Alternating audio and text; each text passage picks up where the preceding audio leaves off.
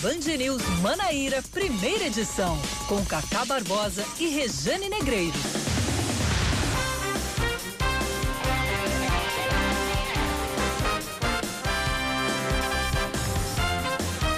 Horas 28 minutos em João Pessoa, 9 horas 28 minutos na Paraíba. Bom dia, bom dia, bom dia. Hoje é quarta-feira, é meio de semana, é dia 30, 30 de setembro de 2020. Começando mais um Band News Manaíra, primeira edição. Hoje, excepcionalmente comigo, Cacá Barbosa e com Oscar Neto. Bom dia, Oscar.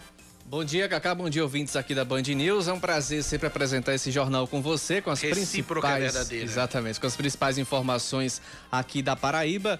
É neste dia 30 de setembro. Acabou né? setembro, amigo, Setembro passou que eu não, e eu sofri calado, como diz a música. É Setembro passou Não, é, o e- tempo passou. É mais a setembro. É, você tá, você tá adaptando a letra, né? Exatamente. Jean Giovanni. Jean e Giovanni, os, Jean grandes, Giovanni. os grandes nomes da- do sertanejo brasileiro, É né? verdade. Inclusive, essa música tem uma frase que é espetacular, né? Estou casando, mas o grande amor da minha vida é você. Ave Maria, se alguém tava num bar nessa hora que você declarou isso, Rapaz, já era. Que negócio, hein? Pois bem, negócio. né? Setembro toquei foi muito embora. essa música, toquei muito essa música no rádio. Exatamente. Vamos então aos destaques desta quarta-feira, meio de semana, último dia de setembro. Amanhã já entramos na reta final, como diria meu amigo Aldemora, os estertores do ano. E é, Cacá, como É. assim os estertores? Estertores, é o final. É o, Ah, tá, entendi. né? Os A- derradeiros, né? Os derradeiros, exatamente. A saideira já, porque outubro, novembro, dezembro, acabou-se o ano. Vamos aos destaques às 9h29. Motoristas de transporte escolar realizam nesta manhã um protesto pelas ruas de João Pessoa para cobrar um auxílio para a categoria. Os profissionais pedem ainda a doação de cestas básicas para suas famílias, isenção de ICMS e o não pagamento do financiamento dos veículos enquanto durar a pandemia. A categoria se reuniu em frente à casa do prefeito de João Pessoa, Luciano Cartacho, localizada no bairro dos Estados, inclusive já virou ponto de manifestação, né? Qualquer coisa é pra lá, né? Antigamente era o ponto de 100 reais, É, né? agora não, agora é o- a casa do prefeito. De lá, eles saíram em carreata pela Avenida Epitácio Pessoa rumo ao Parque da Lagoa. Paralisada desde março, quando a pandemia começou, os trabalhadores não têm perspectiva de retomada, já que as aulas não têm previsão de retorno. Os ex-secretários da Prefeitura de João Pessoa, Cássio Andrade e Rômulo Polari, viram alvo de um processo por improbidade administrativa. A denúncia foi oferecida pela própria Prefeitura por meio da Procuradoria-Geral do município e tem relação com as obras do Parque da Lagoa. De acordo com a Procuradoria do município, há indícios de fraude em licitação envolvendo a empresa responsável pelos trabalhos, a Compec, e desvios de 2 milhões e 600 mil reais. Além de Cássio e Polari, foram citados na denúncia Newton Euclides da Silva, Eugênio Regis Lima e Rocha, Rodrigo Sarmento Serrano, além da própria empresa Compec. O processo está em andamento na sexta vara da Fazenda Pública da capital, faz parte daquela operação Irerês, né? Irerês, exatamente. O Tribunal Regional do Trabalho da Paraíba reconhece a existência de um vínculo empregatício entre um motorista de João Pessoa e a empresa Uber. O relator do caso disse que a empresa, embora opere através de um aplicativo, é semelhante a uma empresa de transportes. De acordo com a decisão, abre aspas, a tão falada modernidade das relações através das plataformas digitais, defendida por muitos como um sistema colaborativo formado por empreendedores de si mesmo, tem ocasionado um retrocesso social e precarização das relações de trabalho. Fecha aspas. Em nota, a Uber disse que vai recorrer da decisão, aspas, que representa entendimento isolado e contrário ao de diversos casos já julgados por tribunais regionais do trabalho de todo o país.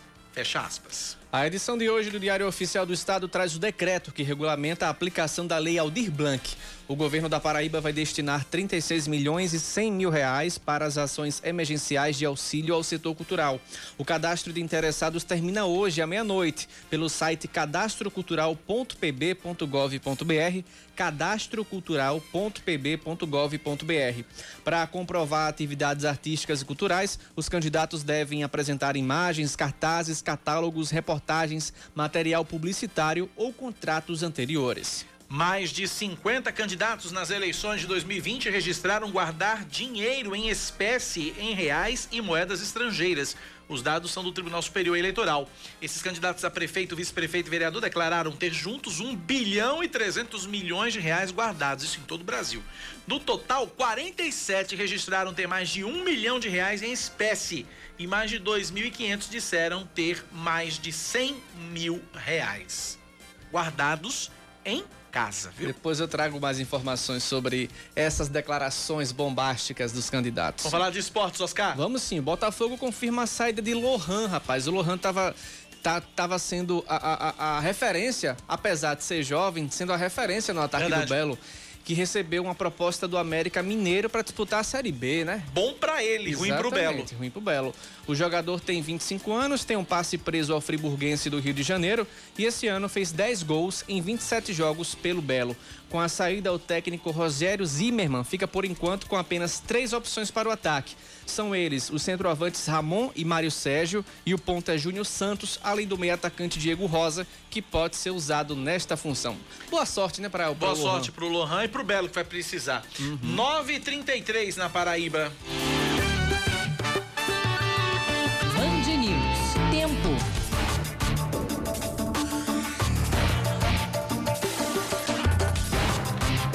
A quarta-feira na capital paraibana deve ser de sol com chuva pela manhã, diminuição de nuvens à tarde, pouca nebulosidade à noite, mínima de 23 graus, máxima de 30, agora 28 graus em João Pessoa. Em Campina, a previsão para hoje também é de sol entre nuvens e nada de chuva, mínima de 19 graus e a máxima de 30. Em Campina Grande agora estão marcando 26 graus, tá? Sabe o que eu, o que eu vi? Ah. Lá em São Paulo, na conversa de WhatsApp, o pessoal Sim acabar reclamando assim: rapaz, tá um calor imenso aqui. Outro disse: Poxa, tá fazendo quantos graus aí? 26.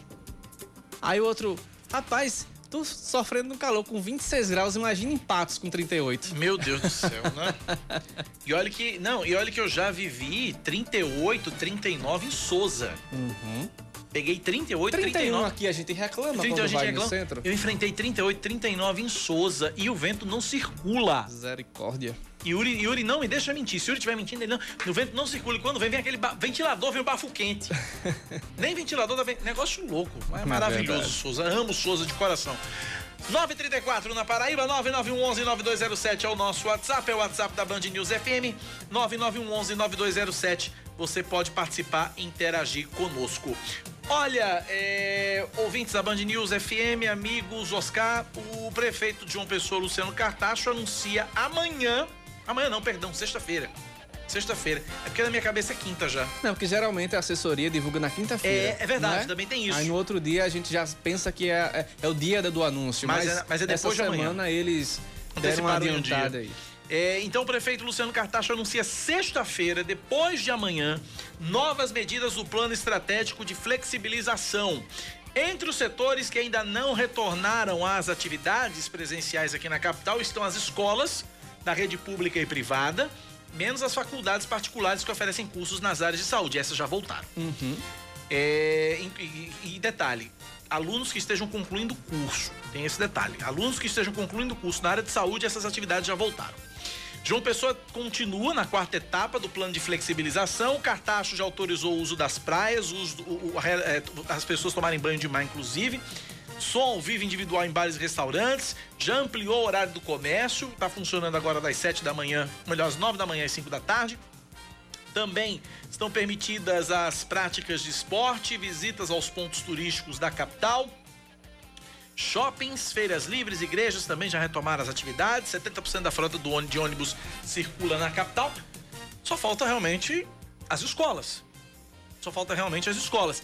E isso deve casar com o pedido das escolas particulares. Uhum. Já talvez voltem às escolas particulares. É um palpite meu, Kaká. Não estou dizendo que vai acontecer. Estou dando um palpite aqui porque é o que falta. Né? É o que falta.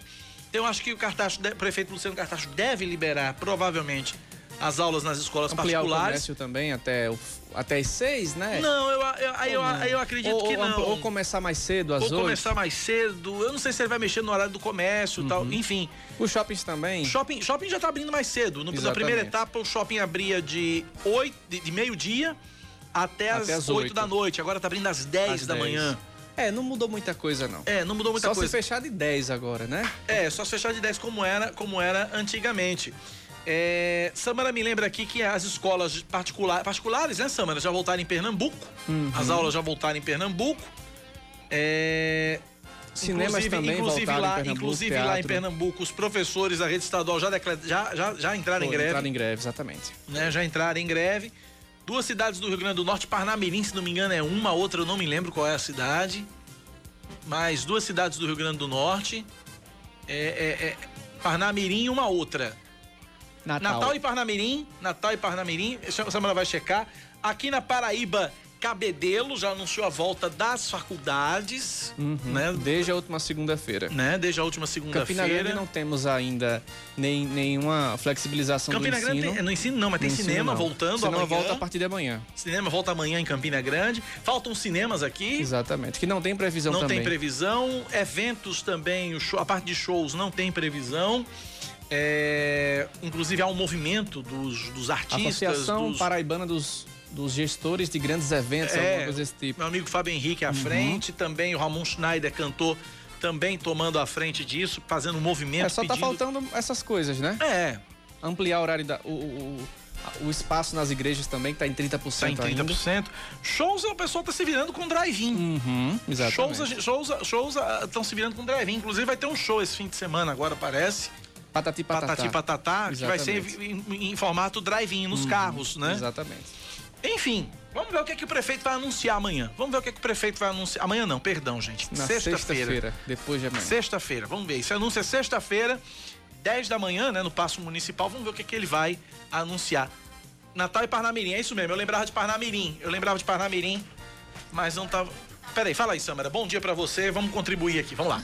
Bom dia, Cacá Oscar e a todos os ouvintes da Rádio Band News FM. O que voltou, pelo menos nas cidades de Natal e Parnamirim, pelo menos no Rio, no Rio Grande do Norte, foram as escolas privadas. Particulares, é, é exatamente. A rede de ensino estadual e municipal ainda não. Não, não voltou ainda. Eles estão apenas discutindo. É. Ao contrário de Pernambuco, né, que Fernando de Noronha tem até sido uma referência uhum. para muitas cidades sobre o retorno. É, porque Fernando Noronha é um caso sui generis, né? É uma ilha, Isso. né? Isso, então, eles adequaram, adequaram. pias, enfim. Você só, entra com exame, você, só, você só entra com exame de... Foram de... várias modificações, né? É. É, os exames, você só entra, no caso de turistas, é, né? turista, só, é. entra só entra lá exame. em Fernando Noronha. Isso também tem causado várias, várias polêmicas, viu, Cacá? Porque os, os, ah, os donos de pousadas venderam para pessoas que não tiveram Covid-19. E isso tem causado vários protestos na região. Confusão grande. Obrigado, Samara, pelas informações. Está aí, portanto, 9 da manhã, 40 Inclusive, minutos. Foi. O perigo lá em Noronha também é que, desde o começo da pandemia, os estudiosos, os estudiosos diziam que essa retomada teria que, ser, teria que ser feita de uma forma muito mais peculiar e muito mais cuidadosa. Isso porque os animais, os tubarões, arraias, tomaram conta do espaço onde os turistas geralmente tomavam banho. Uhum. E nessa semana, inclusive, um tubarão foi, foi flagrado debaixo de uma onda baixinha mesmo, Eita, lá na, na, na, na, zona rasa lá de Noronha. Uhum. E por isso que eles também têm essa cautela de não todo mundo voltar de uma vez só, todo mundo começar a frequentar as praias para não acontecer esses perigos, né? Pois é. Vamos lá, 9h40 na Paraíba, 9 da manhã, 40 minutos. Ontem esteve aqui na Paraíba o ministro da Cidadania, Onix Lorenzoni é, assinou um, um, termo com o governador João Azevedo, que representa aí um investimento de mais de 47 milhões de reais no programa de aquisição de alimentos. Reportagem da nossa querida Aline Guedes, vamos ouvir. 47 milhões e 800 mil reais. Esse é o valor liberado pelo governo federal para incentivar a produção de alimentos dos agricultores rurais por meio da agricultura familiar. O termo de adesão foi assinado durante uma solenidade que contou com a presença do ministro da Cidadania, Onyx Lorenzoni, e o governador do estado, João Azevedo.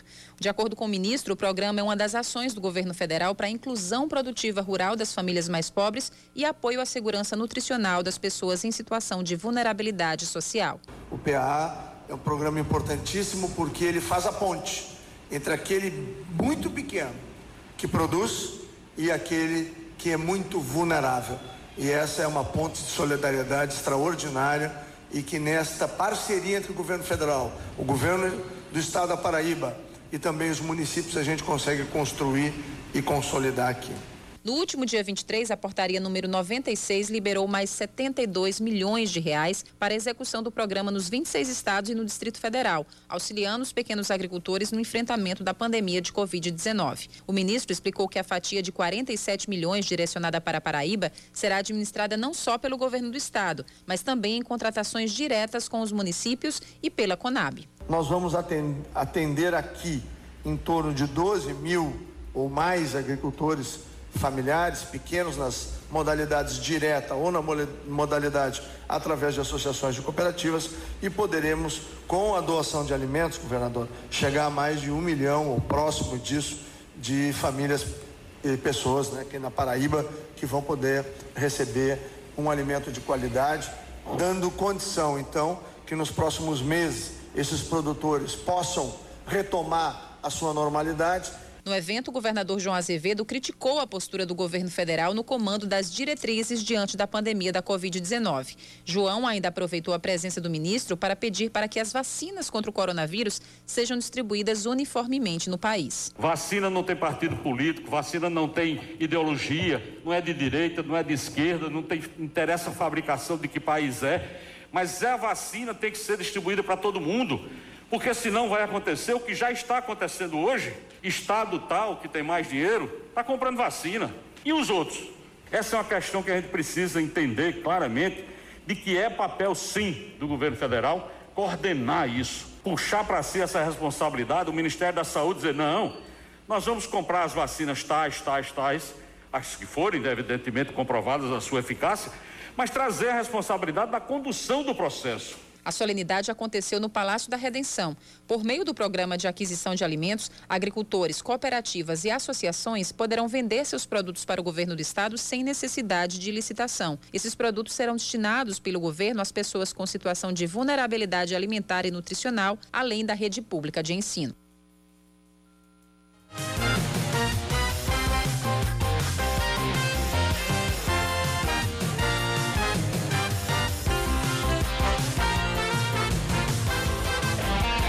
9 horas mais 44 minutos na Paraíba, 944. Nosso WhatsApp é o 9911 9207.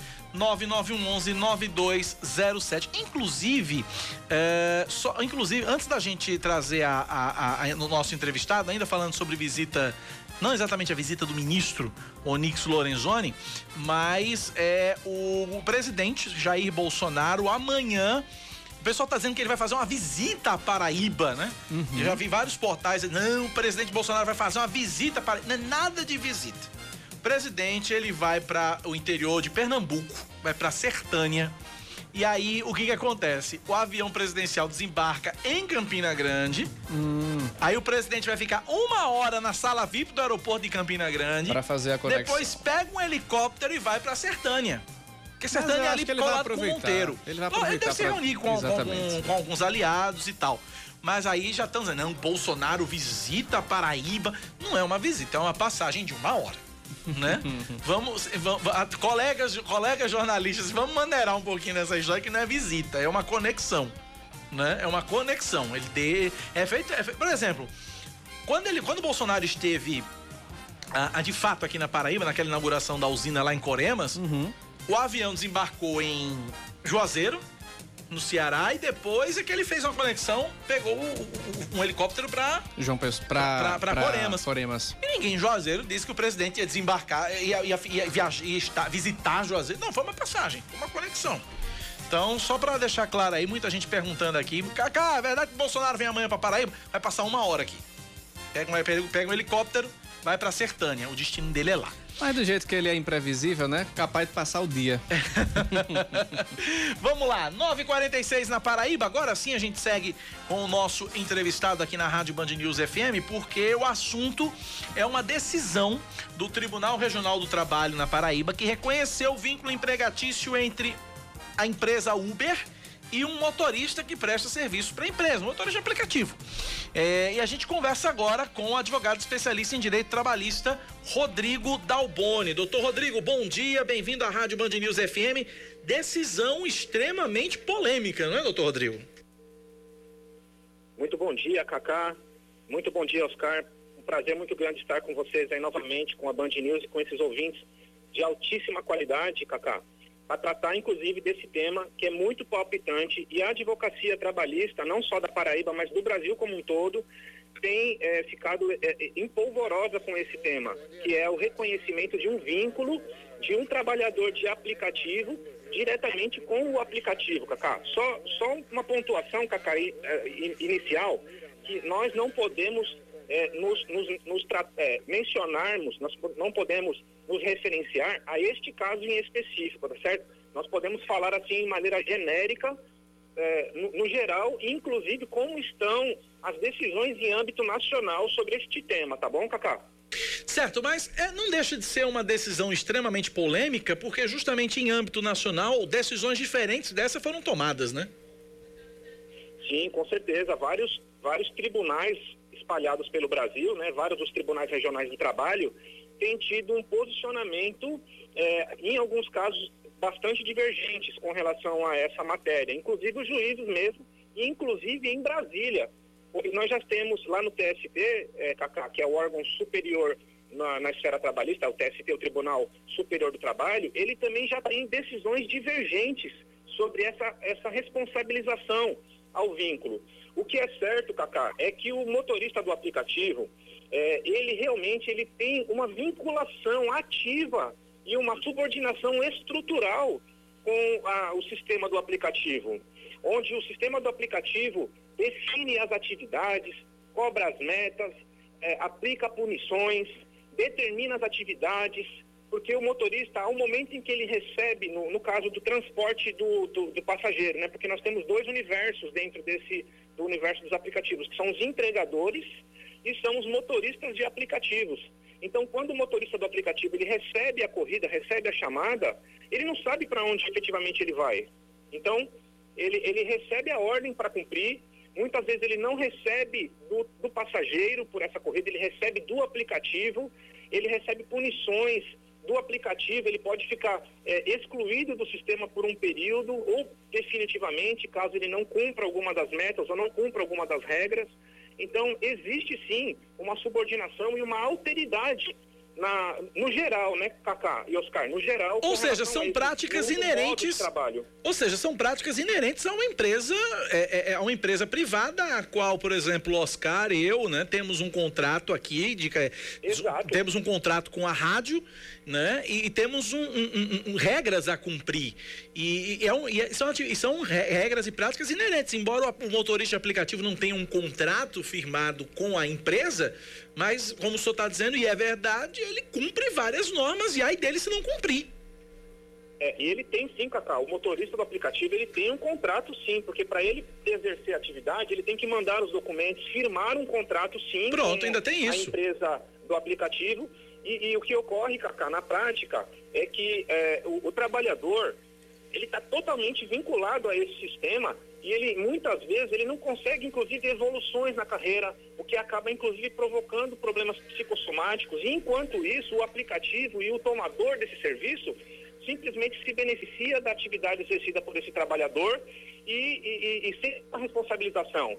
Muitas pessoas, Cacá é, e Oscar, é, têm tem, tem reclamado dessas decisões porque acham, pensam que esse tipo de decisão vai fazer, por exemplo, o aplicativo Uber ou o aplicativo é, da, é, o, o Uber Eats ir embora do Brasil. Uhum. Mas veja, Cacá, uma empresa que frauda a justiça, burla contratos de trabalho, não, não, não trata o, o, seu prestador de serviço como seu trabalhador, efetivamente qual é, ele, essa empresa realmente ela tem que sair do país Porém, os trabalhadores e essa modalidade de trabalho, Cacá, ela não vai desaparecer do Brasil. Essa modalidade ela veio para ficar, o trabalho por aplicativos. O que deve, na nossa visão, acontecer é que essas empresas de aplicativos, elas devem se aparelhar melhor, elas devem funcionar como se fossem cooperativas de trabalhadores, Sim. onde os trabalhadores se, se, se vivem cooperados vinculados, inclusive seletivamente, ou como autônomos vinculados a essas cooperativas dos aplicativos, e o aplicativo seja um meio de conexão entre o usuário e o prestador do serviço. Mas a responsabilidade é clara, Cacá. Nós estamos conversando com um advogado especialista em direito trabalhista, doutor Rodrigo Dalboni. Oscar Neto tem uma pergunta para o senhor, doutor Rodrigo, mas antes, é, eu sei que nós temos uma legião de motoristas de aplicativo que nos ouvem neste uhum. momento. Então eu quero colocar o nosso WhatsApp também. Se você é motorista de aplicativo, está nos ouvindo agora, primeiro, obrigado pela carona que você nos dá. E segundo, abrir o espaço para que você mande sua mensagem para o nosso WhatsApp com a pergunta que você tenha uh, a fazer sobre o assunto, né? Direito direitos trabalhistas dos motoristas de aplicativo. Nosso WhatsApp é o 99111 9207. 99111 9207. Você manda sua pergunta e a gente coloca aqui para o doutor Rodrigo Dalboni responder. Enquanto isso, Oscar Neto tem a pergunta dele.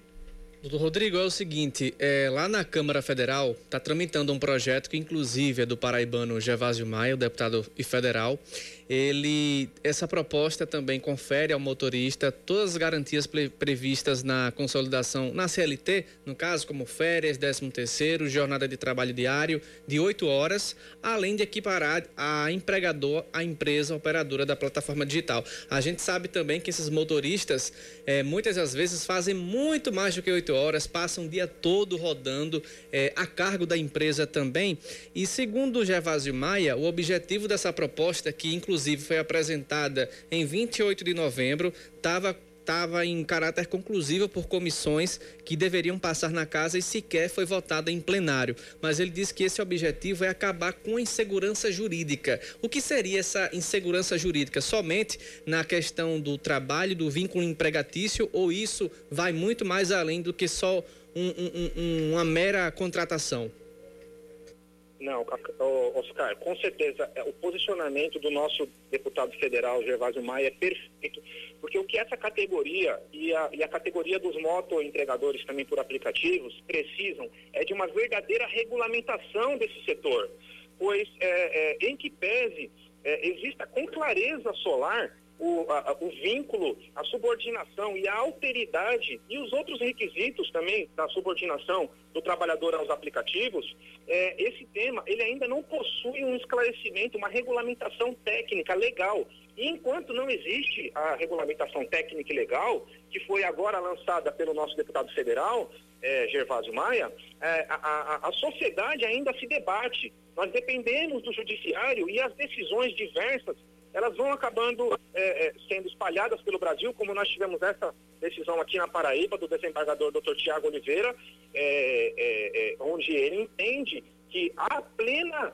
responsabilidade vincular do trabalhador por aplicativo com a, o próprio aplicativo. É, porém, nós necessitamos de uma regulamentação federal, Cacá e Oscar. Essa regulamentação ela tem que vir por meio de uma lei federal e faça uma, uma inclusão dentro da CLT como existe hoje, Cacá e Oscar, no, no ramo de vocês, que é o ramo dos jornalistas. Existe uma legislação específica dos jornalistas, existe uma legislação específica dos atletas, dos, é, é dos, é, é, dos, é, é, dos metroviários, existe uma legislação específica dos aeroviários, por que não também dos trabalhadores por aplicativos, que é uma categoria enorme, é uma categoria que vem se organizando e tem que buscar o, o melhor para o, seu, o seu universo profissional, pois é uma categoria que está em risco, é uma categoria que está se expondo muito e é uma categoria que se mostrou nesse nosso período da pandemia uma categoria de essencialidade enorme dentro Sem da dúvida. sociedade. Sem e, dúvida. Está é, tá, tá em conjunto com a sociedade levando alimento, levando medicamentos, levando entregas de produtos adquiridos pela internet, da mesma maneira como a internet é uma realidade inexorável que não tem como voltar, a, a, essa sistemática dos, dos, entregadores e dos transportadores por aplicativos também, Cacá e Oscar.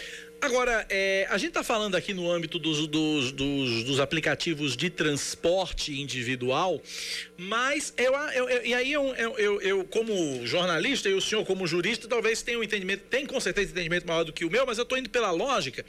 É uma decisão que pode se estender, por exemplo, a aplicativos que prestam outros tipos de serviços. Exemplo, é, aplicativo aplicativo que oferece serviço de diarista.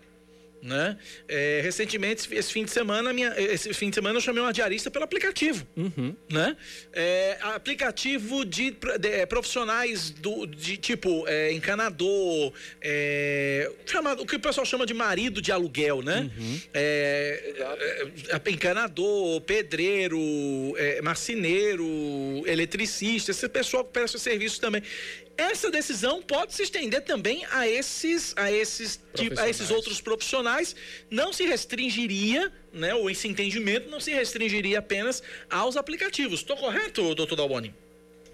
Perfeitamente, Cacá. Enquanto nós não tivermos uma regulamentação proveniente de uma legislação federal, as decisões unilaterais, as decisões dos tribunais, elas estão passíveis de acontecer.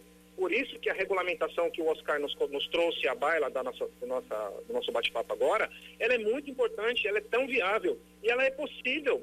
Nós temos é que colocar as cartas na mesa dos, dos segmentos e entender aquilo que é mais importante para um setor ou mais importante para os trabalhadores, mas o trabalhador ele não pode ficar desprotegido como ele está hoje. O trabalhador, Cacá, ele não tem nenhuma garantia, trabalhando às vezes 16 horas por dia, suprindo todos os riscos da atividade entendeu? Em, em, total submissão a um sistema, a, uma, a, um, a um aplicativo e isso pode com certeza se olhar para outros universos do mundo do aplicativo. Porém, eu insisto, Cacá, porque muitas pessoas têm visto essas decisões como decisões que depreciariam esse mercado, que acabariam com essas possibilidades de prestação desse tipo de serviço, porém eu entendo que não a regulamentação ela não traz a extinção de, de, segmentos ou de atividades. Pelo contrário, ela traz dignidade, ela traz a qualidade do serviço e a garantia de que aquele serviço vai ser bem prestado. Pois hoje, Cacá, inclusive, se nós tivermos uma má prestação de serviço, é, com relação ao entregador ou com relação ao transporte é, por aplicativo, nós, sociedade, nós temos dificuldade de identificar com quem, contra quem nós vamos é, nos recorrer, e inclusive o trabalhador, Cacá, porque o trabalhador, quando ele pega um bandido, ele tem o carro assaltado, ele tem a vida dele colocada em risco, ele não tem é, apoio, um suporte social da empresa o que já não aconteceria numa empresa legalizada, que tivesse registrada a carteira desse trabalhador, aonde esse trabalhador teria todo o apoio da empresa, teria todo o suporte institucional da empresa e, e o defenderia como um trabalhador e como um ser humano que ele merece e assim é que e tem que ser, porque ele, quem está conduzindo o veículo ou a moto, Cacá, é um ser humano e as leis são feitas para proteger também o ser humano que está por trás daquela prestação de serviço, Cacá e Oscar. Conversamos, portanto, com o advogado, especialista em direito do trabalho, doutor Rodrigo Dalbon. Doutor Rodrigo, eu, eh, nós ficaríamos aqui até 11 horas conversando, mas Samara me avisa que eu preciso liberá-lo, porque é. eu só tenho uma audiência agora às 10. E são 9h59, então eu só tenho tempo de agradecer ao senhor, doutor, pela atenção conosco e com nossos ouvintes, como sempre. Um forte abraço. Perfeito, Cacá. Muito obrigado a você e ao Oscar e a toda a equipe da Band News é, um forte abraço a Regiane Negreiros e estamos sempre às ordens para dialogar. E o que nós precisamos fazer como sociedade, Cacá, é exatamente isso que a Band News tem feito, é nos colocado em diálogo. Nós precisamos refletir e precisamos dialogar para um caminho melhor e mais seguro para a nossa sociedade. Forte abraço a todos. Forte abraço, doutor Dalboni. Obrigado pela participação e pela, pela, pela, pelos esclarecimentos aqui na Band News FM. 10 em ponto, intervalo, a gente volta já já. 10 horas e 3 minutos em João Pessoa. Voltamos com as principais informações aqui da Paraíba durante o Band News Manaíra, primeira edição toma posse no Senado Federal o suplente de senador, que agora é senador, Ney Suassuna, do Republicanos, que assumiu o cargo durante a licença de 120, 121 dias do titular veneziano Vital do Rego, do PSB. Ele retorna à casa depois de 13 anos, quando deixou de se reeleger, perdendo a disputa para Cícero Lucena em 2006. Ney Suassuna foi senador entre 94 e 2007. Poxa! É. 90 e quase 10 anos aí, 7 anos, né? 94, Não. 13 anos. 13 anos, né? 13 Foram 13 anos, anos porque, porque ele foi, ele entrou. É, os antigos vão me ajudar agora.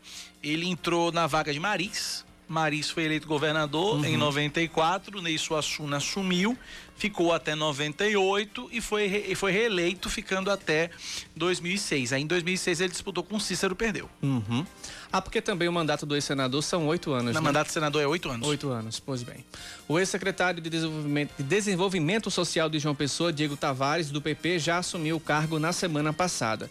Ele é o primeiro suplente de Daniela Ribeiro, também do PP, que, a exemplo de veneziano, também pediu licença por 121 dias. Olha que boa notícia, uma idosa de 103 anos consegue se recuperar da Covid-19. Mais uma, né? Mais uma. Dona Maria Elvira Meirelles, ela foi internada no início do mês no hospital Clementino Fraga, em João Pessoa, mas depois de 20 dias de internação ela recebeu alta. Deixou a unidade ontem, ainda debilitada, mas curada da doença. Além da idade avançada, Dona Maria Elvira possui duas comorbidades que teoricamente deixavam o quadro clínico dela ainda mais grave. Ela é hipertensa e diabética. Dos 20 dias que passou internada, ela passou apenas dois na UTI. Os outros 18 foram na enfermaria. A Receita Federal paga hoje as restituições referentes ao quinto lote do Imposto de Renda à Pessoa Física 2020. 28.014 contribuintes da Paraíba recebem no total quase 40 milhões e 100 mil reais. As consultas podem ser feitas pelo site receita.economia.gov.br, pelo telefone 146 ou pelo aplicativo para tablets e smartphones. O Procon de João Pessoa lança a Operação Brinquedo Legal 2020 que vai inspecionar lojas antes do Dia das Crianças. A ação começou ontem e deve se estender até o dia 11 de outubro. No ano passado, 407 brinquedos e itens de lazer infantil foram apreendidos em duas semanas de fiscalização.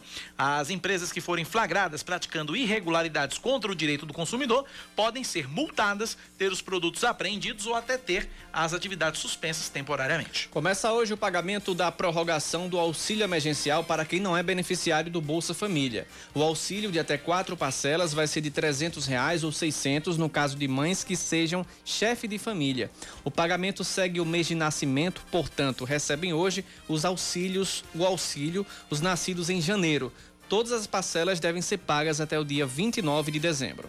Esportes. Esportes, três times brasileiros entram em campo hoje à noite pela Taça Libertadores. Às 7h15, o Palmeiras recebe o Bolívar no Allianz Parque. Às 9h30 tem Flamengo e Independiente Del Valle no Maracanã. Será que o Flamengo vai virar suco de novo?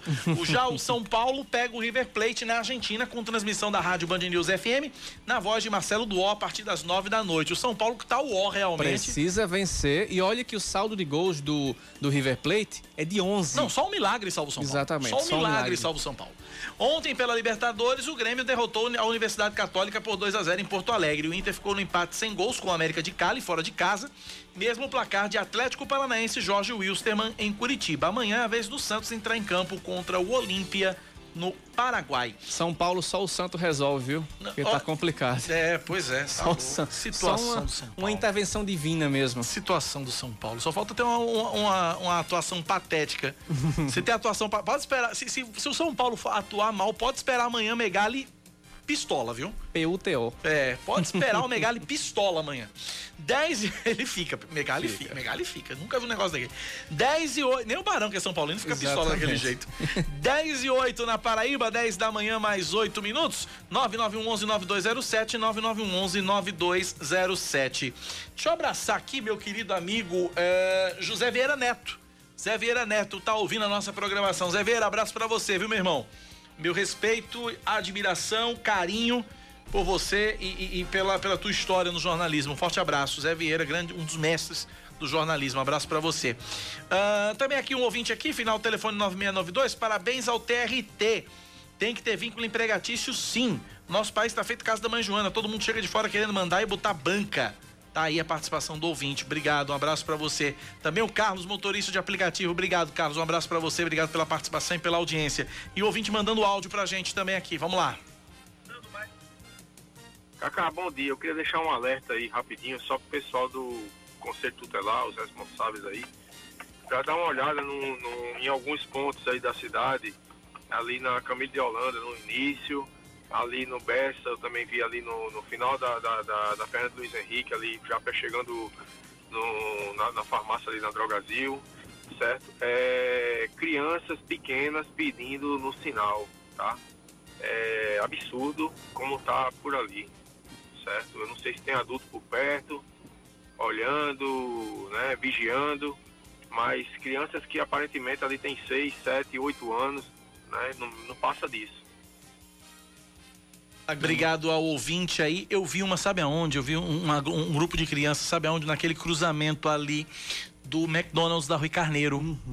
Tem algumas também. Muitos pontos. Tem ali também no primeiro cruzamento dos bancários, para quem tá saindo daqui indo pra Zona Sul, naquela que tem um bocado de farmácias, que tem um food truck. Ok. Sempre fica ali. Sei onde é. Uma mulher com sete, oito crianças e todo mundo, quando, quando fecha o sinal, todo mundo vai lá. Tem aqui na Camilo de Holanda que o ouvinte falou, é com a Bento da Gama também, na esquina. Eu já vi uma de 9 horas da noite É, pedindo dinheiro, tem. voltando da, da, da Zona Sul, vindo pra cá.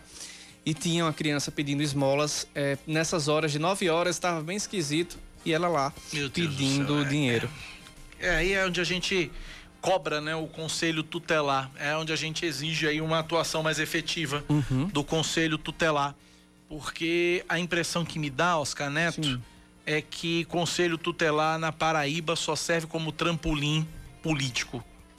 Camarada Nessas se candidata, a gente viu o ca- muito. Camarada se candidata a conselheiro tutelar, se elege e aí depois usa o conselho tutelar para se eleger vereador. Tem muito No caso. interior, prefeito fez, um prefeito fez uma carreata é, quando saiu o resultado pra, do, do Conselho Tutelar, não lembro o nome da cidade, mas um prefeito fez uma carreata comemorando com a população a eleição desse conselheiro. Daí você tira. Aí né? você tira. Precisamos de respostas mais efetivas dos conselhos tutelares, viu? 10 e 11 na Paraíba, 10 da manhã, 11 minutos. Bom, a gente tem informações agora sobre o pagamento do auxílio emergencial. Chamar de Brasília a Larissa Arantes. Cadê Larissa Arantes? Samara, estamos sem contato. Acho que ela com tá a- vindo de Brasília. Tá vindo de Brasília. Larissa, pronto, chegou, Chegou. Larissa. Fala, Larissa. A primeira parcela da prorrogação do auxílio emergencial será paga pelo governo nesta quarta-feira. O valor será disponibilizado para quem cumpre os requisitos necessários e faz parte do cadastro único do governo e para quem solicitou o benefício pelo aplicativo de celular. O auxílio de até quatro parcelas será de 300 reais ou 600 reais no caso de mães que sejam chefes de famílias monoparentais. O pagamento seguirá o mês de nascimento dos beneficiários, portanto, irão receber o auxílio nesta quarta-feira os nascidos em janeiro. Os primeiros contemplados com os valores da nova fase do auxílio são os beneficiários que já terminaram de receber as cinco parcelas iniciais. O presidente da Caixa, Pedro Guimarães, explicou como serão feitos os pagamentos das próximas parcelas. Os 31 milhões de brasileiros, além daqueles do Bolsa Família, que começaram a receber em abril, vão receber as quatro parcelas do auxílio emergencial extensão. Quem começou a receber em maio, ou seja, com um mês de diferença, receberá três parcelas do auxílio extensão. Quem recebeu em junho, duas parcelas. E em julho, uma parcela. De acordo com números da Caixa, já foram pagos quase 214 bilhões de reais do auxílio emergencial para 67 milhões e 200 mil brasileiros. Não há necessidade de novo requerimento para receber a extensão do auxílio. Apenas as pessoas que já foram beneficiadas e a partir de agora se enquadram nos novos requisitos estabelecidos na medida provisória que determinou a prorrogação das parcelas terão direito a continuar recebendo o benefício. Um dos critérios é se o cidadão conseguiu um emprego formal, como explicou Pedro Guimarães. Foi é, se realizado mais uma análise, algumas pessoas já voltaram a trabalhar, etc. Então há uma redução, porque várias pessoas voltaram a trabalhar e não têm mais o direito ao auxílio. Os beneficiários do programa Bolsa Família possuem um calendário próprio de pagamentos.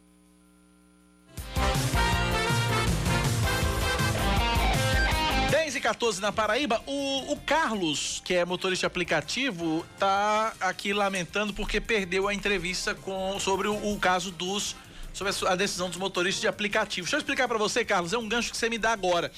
É, baixa o Spotify aí no seu, no, seu, no seu celular. No finalzinho da tarde vai estar o programa completo. E eu vou pedir, Samara, orienta Lucas pra separar a entrevista, deixar como um, um podcast separado. A entrevista com o Dr. Dalboni sobre os aplicativos para facilitar a procura do- dos nossos ouvintes. É possível fazer isso? É, né? Pronto. Mas enfim, baixa depois o, o, o, o, o- Mas não tem trabalho também, não, que é logo no começo do programa. Foi a primeira entrevista do programa. Você baixa o Spotify, no finalzinho da tarde, é, o, o a íntegra do nosso programa tá lá no, no Spotify. Inclusive para você que não pôde ouvir. O Spotify é gratuito, você baixa de graça, não precisa pagar nada. E você baixa, ouve, você procura lá Band News FM Manaíra. Você vai encontrar lá no Spotify o, o nosso, o nosso canal, vamos dizer assim, lá no, no, no Band News, no, no Spotify. E aí você ouve a nossa programação, ouve o nosso programa e vai estar lá a entrevista do Dr. Rodrigo Dalboni. Vai estar lá, Band News Manaíra, primeira edição, 30 de setembro. Você bota pra ouvir e aí você acompanha a entrevista com o Dr. Rodrigo Dalboni, tá certo? Tá lá no Spotify, finalzinho da tarde entra, com certeza, tá certo? 10 e 15 na Paraíba, 10 da manhã, 15 minutos. O assunto agora é eleições.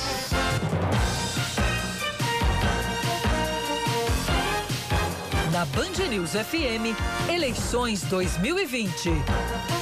Agora 10 e 15, 12.336 candidatos vão disputar as eleições municipais aqui na Paraíba. A maioria é homem. Mulheres representam cerca de 30% das candidaturas.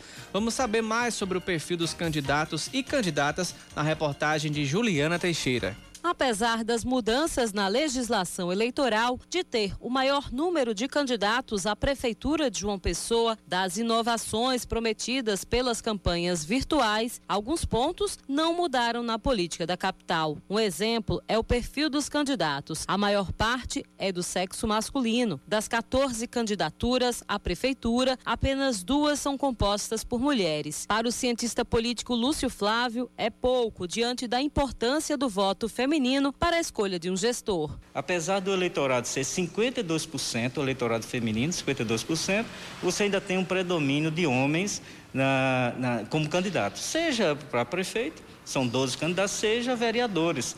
Nós temos mais de 60% de candidatos a vereadores homens. Para os cargos do Legislativo, as candidaturas femininas representam 31,4%, somando 217 postulantes, enquanto os homens somam 474 candidatos, representando 68,6%, quase o mesmo percentual de 2016, que foi de 69%. Outra característica que permanece é a baixa representatividade representatividade dos negros entre os candidatos. Nas disputas para este ano, quatro candidatos se disseram da cor amarela, 669 de cor branca, um indígena, 337 de cor parda e 80 de cor preta. Apesar de nós termos em torno de 40, 45% do nosso eleitorado constituído por negros e pardos assumidos, não é? Você tem um predomínio de homens e brancos é uma característica bastante tradicional da nossa política. Neste cenário, o que o eleitor ainda pode aproveitar é a pulverização de candidaturas, que traz um leque variado de posições ideológicas e de partidos disputando as eleições. Ou seja, o eleitor vai ter mais chances de escolha.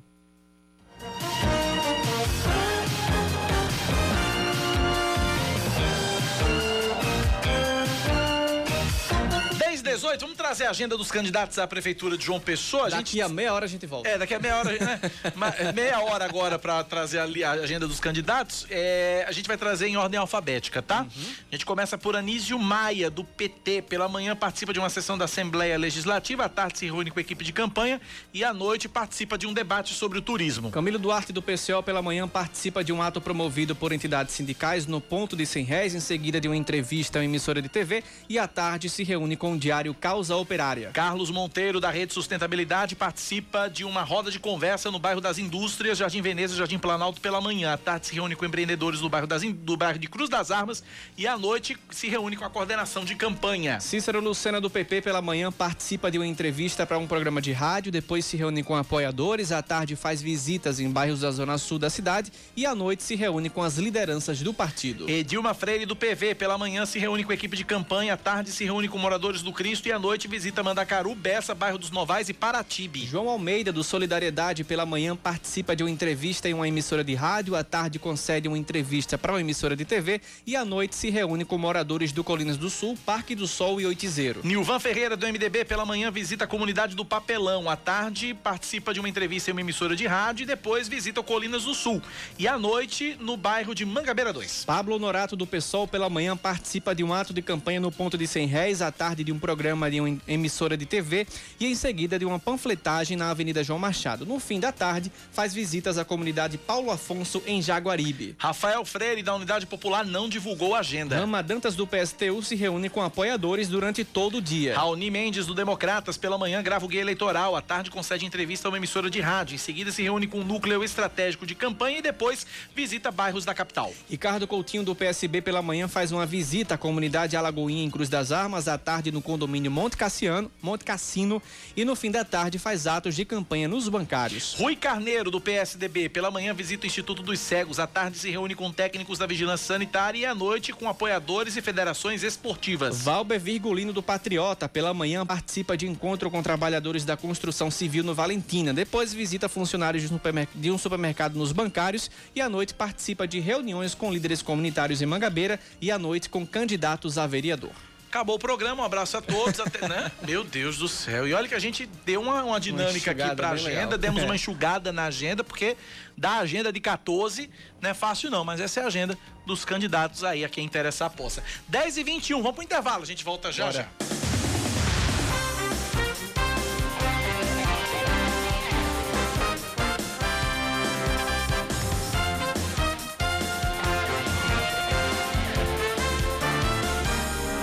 10 horas 25 minutos na Paraíba, 10 e 25 como diria Lulu Santos na música Tempos Modernos, o tempo voa. Uhum. E tá voando o tempo hoje, viu? Setembro 10... decolou, então. Decolou. Nessa. Não, e o programa tá indo rápido, já são 10 e 25 já. Pois é. Vamos aos destaques. A Ordem dos Advogados do Brasil na Paraíba realiza um ato de desagravo público contra membros eh, da Polícia Civil que se envolveram na última sexta-feira em uma confusão que culminou com a autuação em, em flagrante de três advogados. O ato está marcado para as quatro da tarde de amanhã no estacionamento externo em frente à central de polícia no bairro do Geisel. O desagravo foi aprovado por unanimidade no último domingo durante reunião extraordinária do Conselho Pleno da OAB. Uma decisão do Tribunal Regional Eleitoral proferida ontem torna sem efeito a determinação da juíza Carmen Ellen Agra de Brito da 50 zona eleitoral que proibia eventos políticos com mais de 15 pessoas em Pocinhos. O mandado de segurança foi analisado pelo juiz José Ferreira Ramos Júnior, que integra a Corte Eleitoral. O magistrado entendeu que a decisão da juíza extrapola as restrições estabelecidas em nota técnica, estabelecida também pelo governo do estado. Cerca de 10% dos domicílios paraibanos sofrer, sobreviveram apenas com o auxílio, do, ou melhor, com o dinheiro do auxílio emergencial do governo federal durante o mês de agosto. Os dados foram levantados em um estudo do Instituto de Pesquisa Econômica Aplicada divulgado ontem. O percentual é menor que o registrado em julho, quando 10,74% das residências do estado informaram que receberam renda apenas do auxílio emergencial de 600 reais.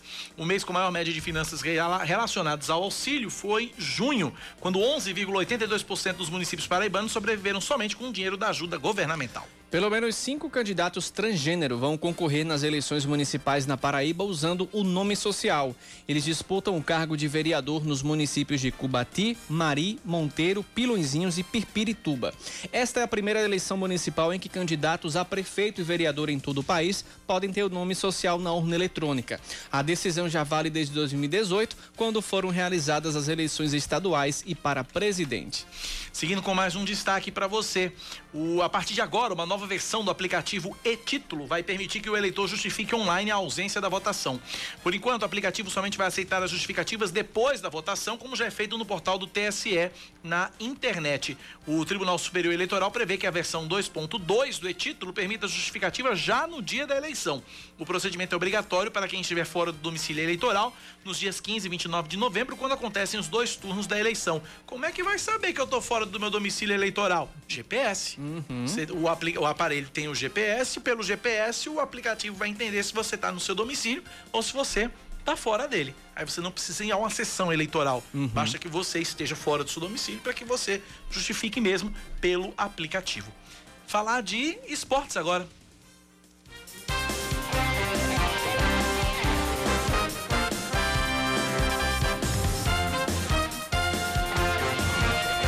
Esportes agora, porque uh, sete jogos movimentaram ontem a 12 rodada da Série B do Brasileirão.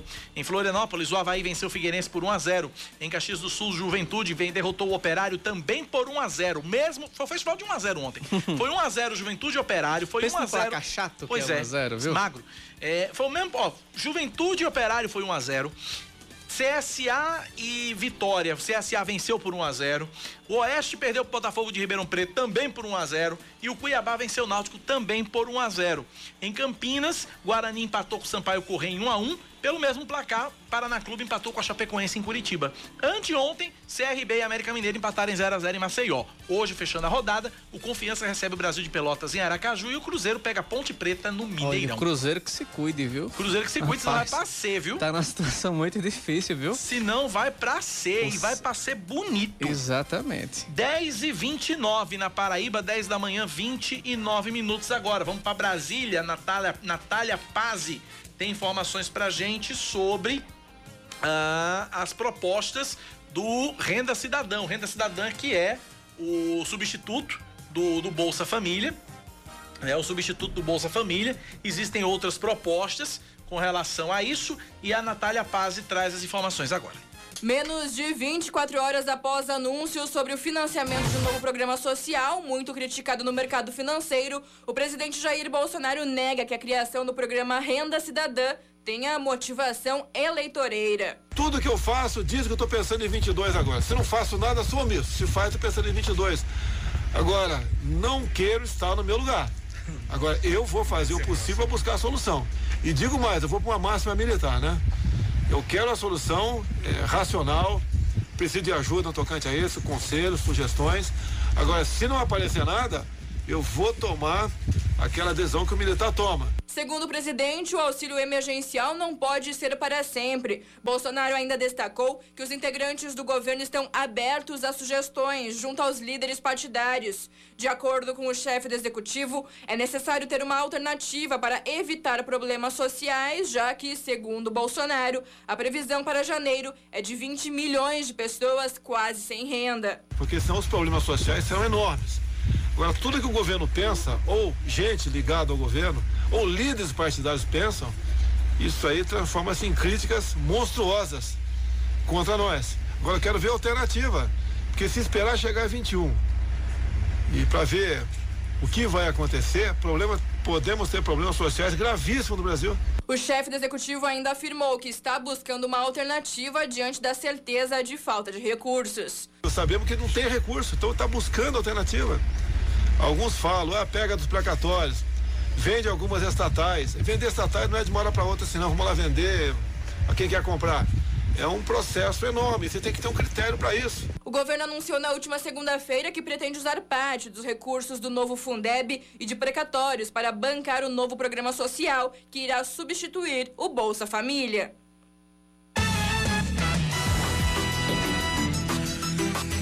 Vou continuar trazendo informação de Brasília, porque as três sessões do Congresso Nacional para análise de 10 vetos presidenciais foram canceladas. Nessa semana?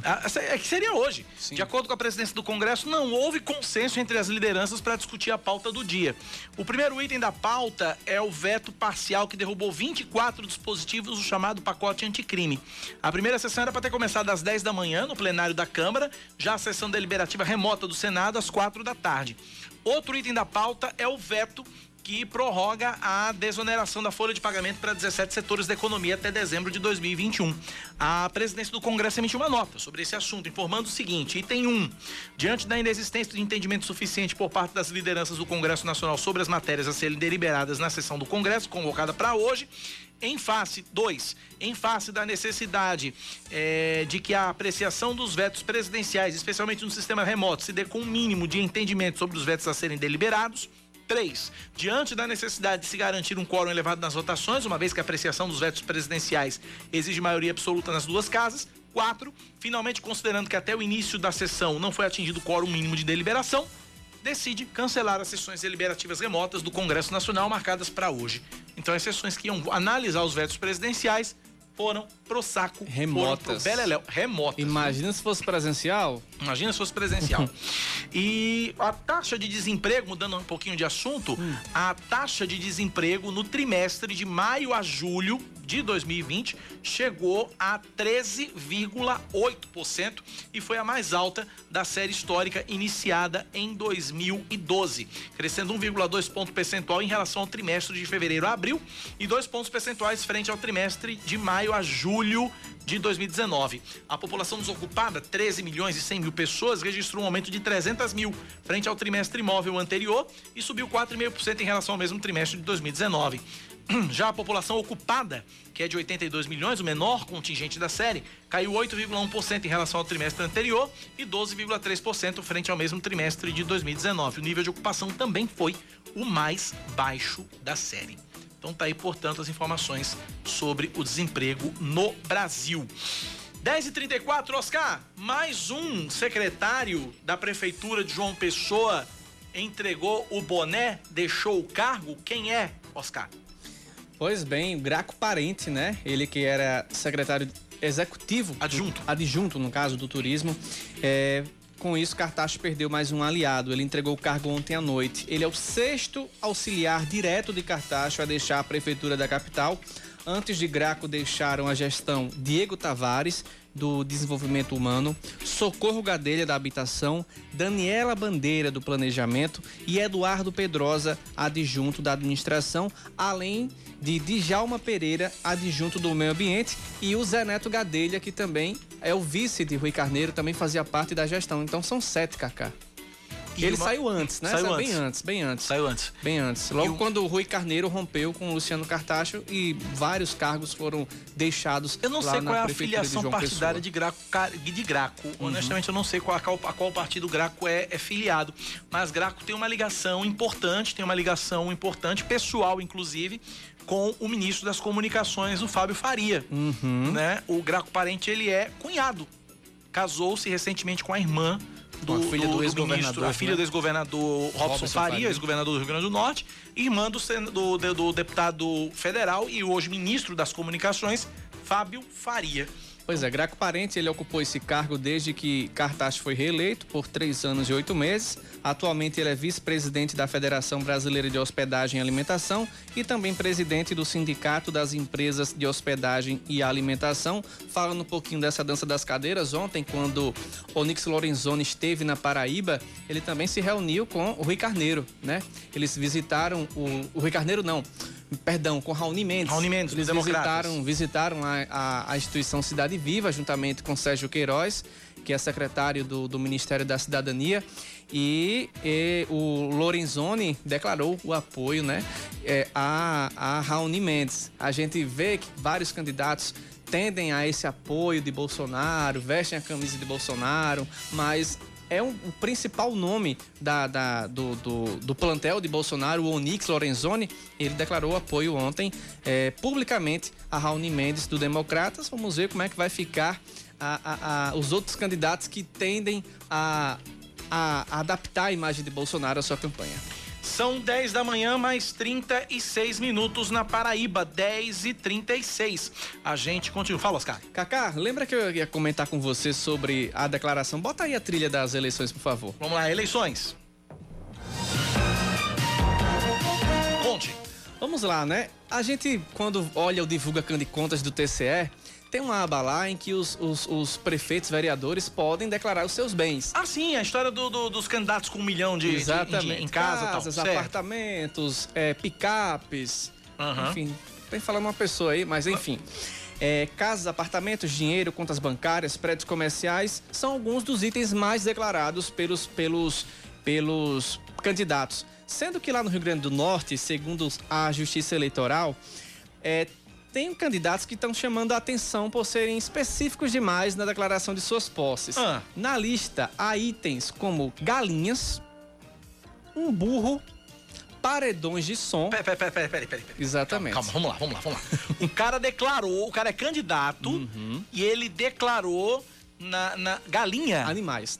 Exatamente. Galinha Três- e burro. Três galinhas polonesas num candidato de extremóis que, segundo ele, custam 300 reais. Também há pelo menos outros quatro candidatos que disseram ter entre 50 e 60 galinhas cada. Meu Deus do céu, minha gente. Outro candidato O pessoal lá brinca, da pessoal, cidade... parece que o pessoal brinca, né, com essas é. coisas, né? Outro candidato, dessa vez da cidade de Martins, registrou uma bicicleta de 100 reais, que nem uma, uma barra circular daquela poti que tem um bagageiro custa 100 reais. Eu fiquei besta. Meu Deus. Fui numa loja, uma loja aí de eletrodomésticos, ela custa 800. Uma daquelas barra circular da, da, da poti que tem um- uma cestinha Aham, e um, sim, um sim. bagageiro. 800 reais, mais caro que uma com, com marcha, rapaz. É, e também há pelo menos outros cinco declararam magrelas mais caras. Ah, Bikes as mais caras, mais caras, dois tá. mil reais, aí tudo bem, aquelas Ei, bikes de trilha, tá. é um patrimônio, né? É, não deixa de Um ser. concorrente de Triunfo Potiguar declarou à justiça o seu aparelho celular e um computador. Já em Galinhos, um dos candidatos listou sua rede de pesca. Tá bom, já- deu. Já deu? Tá bom, Ou quer mais? Tá bom, tá Pelo bom. menos três candidatos para finalizar, Ah. sendo dois de Mossoró e um de João Câmara, declararam ter paredões de som. Tá. Olha só. Tá bom. o mais barato não. custa 8 mil e o mais valioso 20 mil reais. Outros disseram que tem uma Kombi de som do ano 1990. É, mas aí é veículo, né? É, veículo, aí pode é ser. veículo registrado no Detran e tal. Mas, minha gente, o pessoal brinca dessas coisas, né? Pessoal brinca dessas coisas. Levantamento feito pelo portal G1 lá do Rio Grande do Exatamente. Norte. ó, Segundo o advogado e professor de Direito Eleitoral Abraão Lopes, quando se trata de um valor ínfimo, não há necessidade de declaração porque não tem impacto fiscal e nem pode ter impacto na campanha eleitoral. Imagina o que três galinhas polonesas podem fazer para que um candidato seja eleito. 10 e 40 intervalo. Antes de ir pro intervalo, uma informaçãozinha rápida pra gente amenizar as coisas aqui. Vamos lá. Todo dia, o sol da manhã vem e lhes desafia. Traz o sonho pro mundo quem já não queria. Muito bem, esse é Herbert Viana, né? Paraibano. Paralamas do Sucesso. Vocalista do Paralamas do Sucesso. Pois bem, Herbert Viana vai ser homenageado com o prêmio do compositor brasileiro. Um prêmio concedido pela União Brasileira de Compositores no próximo dia 7 de outubro. É, ou pelo conjunto da obra como compositor. Com a homenagem da quarta edição do prêmio BC, é, ele que é paraibano, foi criado em Brasília e também no Rio de Janeiro, se junta a um seleto time de compositores formado por Gilberto Gil, Erasmo Carlos e Milton Nascimento, que foram premiados em edições anteriores. Autor de 245 músicas em quase 40 anos de carreira, Herbert Viana faz jus, faz jus a este prêmio porque no posto de principal compositor do Power Trio Carioca Os Paralamas do Sucesso, banda da qual também é vocalista e guitarrista, ele se tornou dono do, cancio- do cancioneiro entranhado na memória afetiva do Brasil. Então tá aí, Herbert Viana sendo homenageado. Ao som de Herbert Viana, a gente vai pro intervalo e volta já já aqui na Band News FM. Canta, Herbert! e braços abertos no cartão postal. Com os punhos fechados da vida real. Lhe nega oportunidades, mostra a face dura do mal. Band News FM. Em um segundo, tudo pode mudar.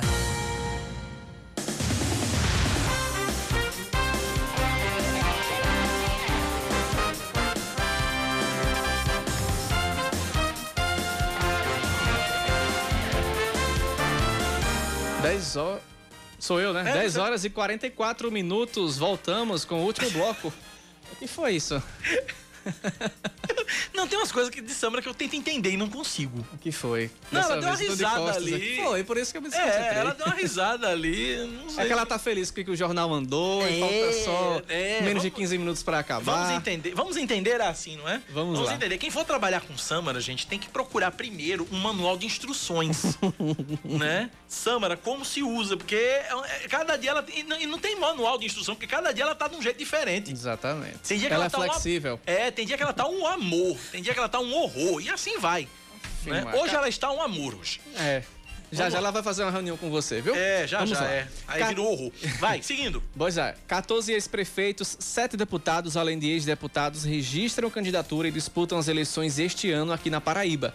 Na capital é o caso dos deputados estaduais Valber Virgulino do Patriota e Anísio Maia do PT, do ex-deputado estadual Raoni Mendes do Democratas, do deputado federal Rui Carneiro do PSDB, do ex-governador e ex-prefeito Ricardo Coutinho do PSDB e do Perdão, ex-senador... aqui, PSB, foi eu que coloquei errado aqui. É Meu PSB. Deus, dizer que Ricardo é do PSDB... Não, que loucura, que loucura. Ah, é um horror ato mesmo. falho meu aqui, é PSB. Ex-prefeito Ricardo Coutinho do PSB e do ex-senador e ex-prefeito Cícero Lucena do Progressistas. Além de João Pessoa, temos o caso de Manuel Júnior, que ele é vice-prefeito e candidato a prefeito em Pedras de Fogo Pedras de também. Fogo, exatamente. Vice-prefeito João Pessoa e candidato a prefeito Pedras de Fogo. Em Campina Grande concorrem o deputado estadual Inácio Falcão do PCdoB e do ex-deputado estadual Bruno Cunha Lima do PSD.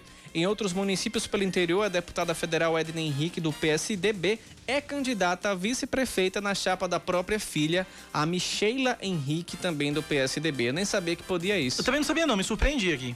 Por fim, o deputado estadual Galego Souza do PP disputa a prefeitura de São Bento, no sertão paraibano. Esses foram alguns casos, a gente poderia enumerar vários outros. Vou trazer um outro exemplo em Souza, o ex-deputado eh, federal, ex-deputado estadual Leonardo Gadelha disputa a prefeitura de Na Souza. Boa Vanderlei também, né? Na Boa Vanderlei é deputado federal, disputa a prefeitura, deputado estadual, Uhum. disputa, disputa a prefeitura de Patos. Leonardo Gadelha, que tem como vice lá em Souza a prima é, a- Miriam, a, né? Miriam Gadelha. Enfim, tem vários deputados, tem, tem muita gente aí conhecida disputando as eleições pelos municípios afora. O inquérito aberto pelo Ministério Público Federal vai apurar o estado de uma ponte sobre o rio Taperoá, na BR-412, perto da entrada do município de São João do Cariri. O inquérito é assinado pela procuradora Janaína Andrade. De acordo com o documento, o DENIT, Departamento Nacional de Infraestrutura de Transportes, já admitiu que a ponte está em situação precária e apresenta falhas como instabilidade e falta de conservação.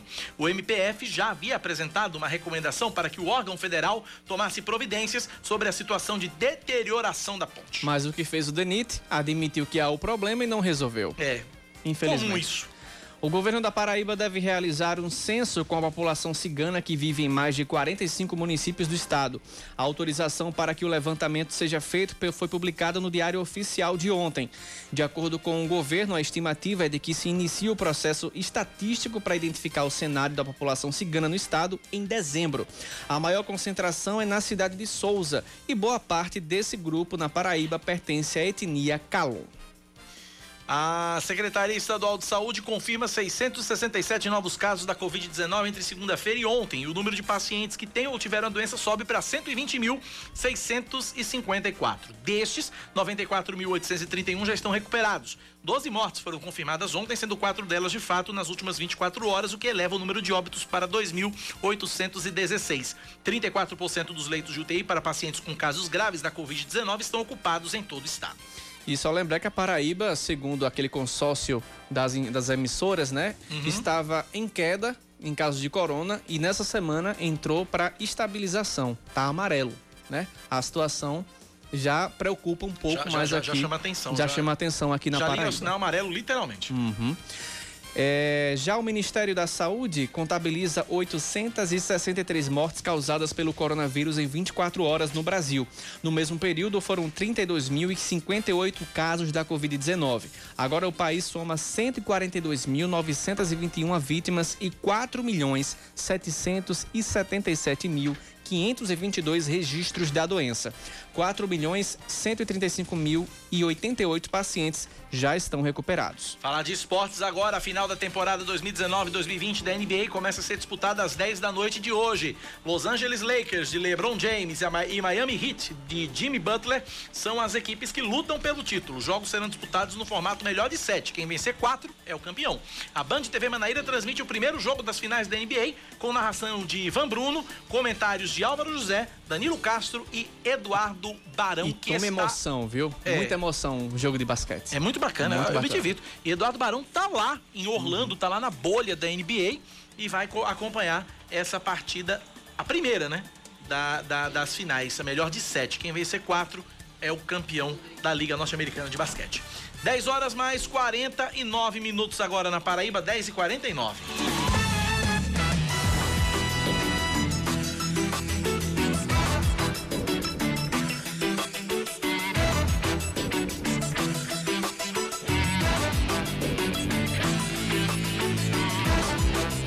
Dez horas mais 50 minutos agora na Paraíba, 10 e 50 A gente agora eh, conversa por telefone com o Lucilvio Silva.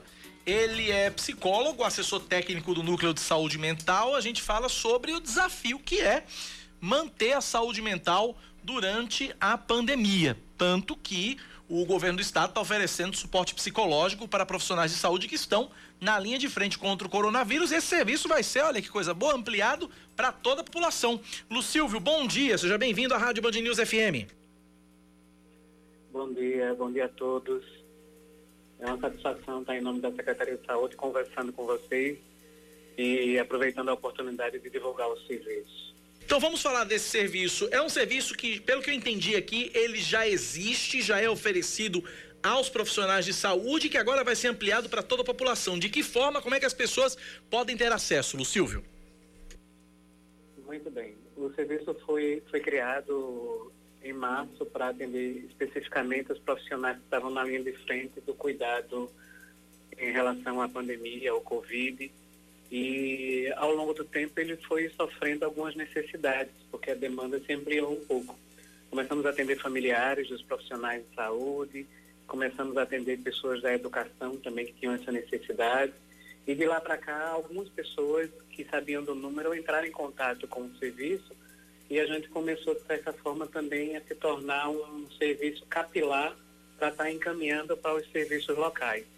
Então, o suporte serve tanto para fazer esses encaminhamentos da população que tem essa demanda hoje em relação à saúde mental, em relação ao sofrimento em saúde mental, do modo que a gente, que a gente possa encaminhar para um serviço mais próximo, como também estamos oferecendo o atendimento para aquelas pessoas que estão precisando de uma forma mais urgente e para aqueles, aqueles grupos que estão descobertos na rede de, de atenção e cuidado. E como é que as pessoas podem ter acesso a esse serviço, Lucílvio? É simples, nós temos um número, é o 9146-2469. Esse número é também o WhatsApp, então a pessoa que está precisando da, desse apoio, do suporte psicológico, pode fazer um contato, mandar uma mensagem que a, a equipe de acolhimento vai fazer um contato, um contato para entender o caso, fazer uma primeira escuta da demanda e fazer os manejos necessários. No caso, ou encaminhar para a rede de suporte mais próxima, ou já encaminhar para o, o atendimento psicológico. Repete mais uma vez o número, por gentileza. É o 9146 2469, DDD 83.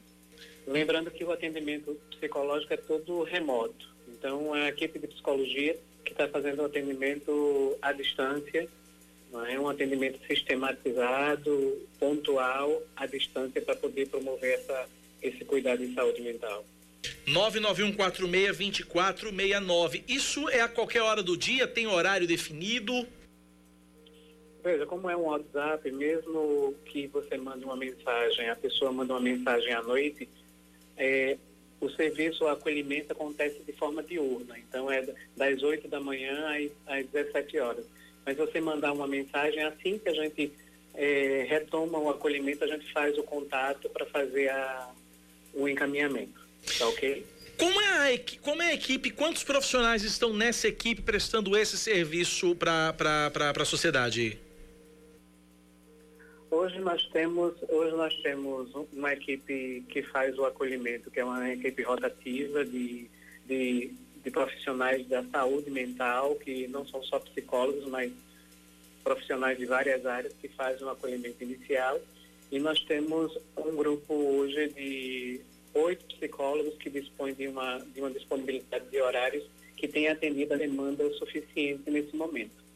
Então, nós, nós estamos com, com um grupo de psicólogos que, à medida que a demanda também se tornar mais intensa, a gente vai adaptando. Desde o começo, a gente passou por várias modalidades. Fizemos primeiro uma parceria com os profissionais da UFB, depois ainda fizemos uma parceria com uma empresa privada do, de Minas Gerais, que fazia esse atendimento remoto também, e agora o Estado, via SUS também, via saúde pública, tem dado um formato para uma, uma atenção e um suporte, um suporte que seja, que seja adequado. Então é uma ferramenta que a gente também está aprendendo com ela e está adaptando à medida que as demandas estão chegando. Ok, conversamos, portanto, com o Silvio Silva. Ele é psicólogo e assessor técnico do Núcleo de Saúde Mental. telefone, mais uma vez, do serviço 99146 2469. 99146 2469. Lu Silvio, obrigado pela participação. Um abraço para você. Em nome da Secretaria, nós agradecemos. Forte abraço, obrigado pela participação. 10 horas mais 55 minutos na Paraíba. Vamos para a Câmara de João Pessoa. A repórter Juliana Teixeira tá lá. Tem informações pra gente agora aqui na Band News FM. Bom dia, Ju. O que é que tá acontecendo aí na Câmara? Oi, Cacá, bom dia para você, bom dia para todos que é que está acontecendo agora? Deveria estar tá acontecendo votação de projetos, né? Mas, pela terceira semana consecutiva, o que a gente vê aqui é falta de quórum. Nem 14 dos vereadores estão presentes aqui no plenário, o que inviabiliza qualquer tipo de votação. Hoje estavam presentes 11 vereadores, agora há pouco o vereador Zezinho do Botafogo deixou o plenário, o quórum baixou mais ainda, agora são 10 em plenário então, no grande expediente, olha só, é, utilizando aqui o microfone da casa para falar sobre ah, problemas, a dialogar com, tentar dialogar né, com a comunidade, mas projeto que é bom, nada. O que causa revolta né, em muitos parlamentares que estão vindo, e a gente tem acompanhado isso, estão se fazendo presente, né? Hoje deveria ser colocado em votação pela segunda semana consecutiva que se tenta, mas não consegue o apoio, o projeto que deveria apoiar aí aos profissionais da cultura, que é aquela lei Aldir Blanc que foi é, é, já aprovada né, nacionalmente e teria destinação de 5 milhões de reais para esses profissionais mas só que hoje, pela segunda semana, não consegue. A vereadora Sandra Marrocos estava conversando comigo aqui, bastante indignada, porque o dinheiro está aí, o projeto foi encaminhado pelo executivo aqui para casa, só é a casa aprovar para que seja então destinado. Imagino que aqui é 5 milhões de reais, pode ajudar muita gente que trabalha na área de cultura aqui na cidade de João Pessoa. Outro é, tema que é bastante polêmico, que eu trouxe aqui na semana passada e que não foi votado na semana passada por falta de quórum, é o voto de aplauso ao presidente Jair Bolsonaro, que foi é, apresentado pela vereadora Elisa Virginia, do Progressista, deveria entrar em pauta hoje também, mas também não vai entrar. Só que hoje, ao contrário da semana passada, né, ah, houve aquele murmurinho, ah, os vereadores é, usando a palavra para ser contra ou a favor, enfim, hoje não está tema por aqui, não. Ô, Além desse, outros votos de aplauso teriam 31 votos de aplauso que seriam colocados em pauta, mas também não vão ser tocados. Oi. Juliana, nem um voto de Bolsonaro vai ser apreciado não, não, hoje? Nada, nada. Não vai ser votado nada. É porque É, o, Teria que haver 14 vereadores aqui na casa, só que só tem agora a presença de 10. Isso porque a gente sabe que muitos deles estão fora, é, fazendo campanha, muitos fizeram lançamento de campanha ontem, registrando muita gente, inclusive, e aí devem estar cansados. Até conversando com eles aqui, assim, informalmente, Tadinhos. que estão vindo trabalhar, estão dizendo, olha, eu estou esgotado, Oh. porque em tempos de pandemia a gente mais aquela visita que era comunitária, às vezes está se tornando uma visita unitária de uma única pessoa, vai de casa em casa, ou seja, não estão vindo trabalhar em detrimento a- pelo que parece, né, pelo que a gente acompanha, em detrimento de campanhas que estão sendo feitas aí pela rua. É a terceira semana seguida, a gente lembra que foi eh, no início de setembro que as sessões eh, presenciais retornaram aqui Aham. na Câmara Municipal de João Pessoa. Alguns vereadores até eh, questionaram, não quiseram vol- voltar por conta eh, do pequeno espaço, né? Que tem aqui, mas aí foi feita eh, uma reacomodação dos lugares para todos os parlamentares. Só que antes, quando a sessão não era presencial, o quórum era até maior, entendeu? Entendi. E agora voltou a ser presencial e a gente está vendo isso. São 27 vereadores, mas hoje tem 10 por aqui. É bom que a população fique bem ligada, né? Como é que é isso? Sem dúvida. Obrigado, Juliana, pelas informações direto da Câmara de João Pessoa. Pois é, enquanto 10 estão no parlamento, estão cumprindo o seu papel, tem 17 zanzando por aí, preocupados com outro tipo de voto. O deles. 11 horas, vamos embora. Amanhã eu tô de volta, 6 da manhã, logo cedinho, aqui na Band News FM Manaíra. Às 9h20, Rejane Negreiros volta para apresentar comigo o Band News Manaíra, primeira edição. As Caneto continua atualizando o noticiário local no Band News Station, que vai começar agora com Exatamente. Eduardo Barão, direto de Orlando, e a Ellen Brau, direto de São Paulo. Valeu, Oscar, por hoje. Valeu, por hoje é só. Já já eu volto. Até amanhã, Cacá. Valeu, Oscar. Até amanhã pra você, ouvinte da Rádio Band News. Obrigado pela companhia. Tchau, tchau. Você ouviu Band News Manaíra, primeira edição.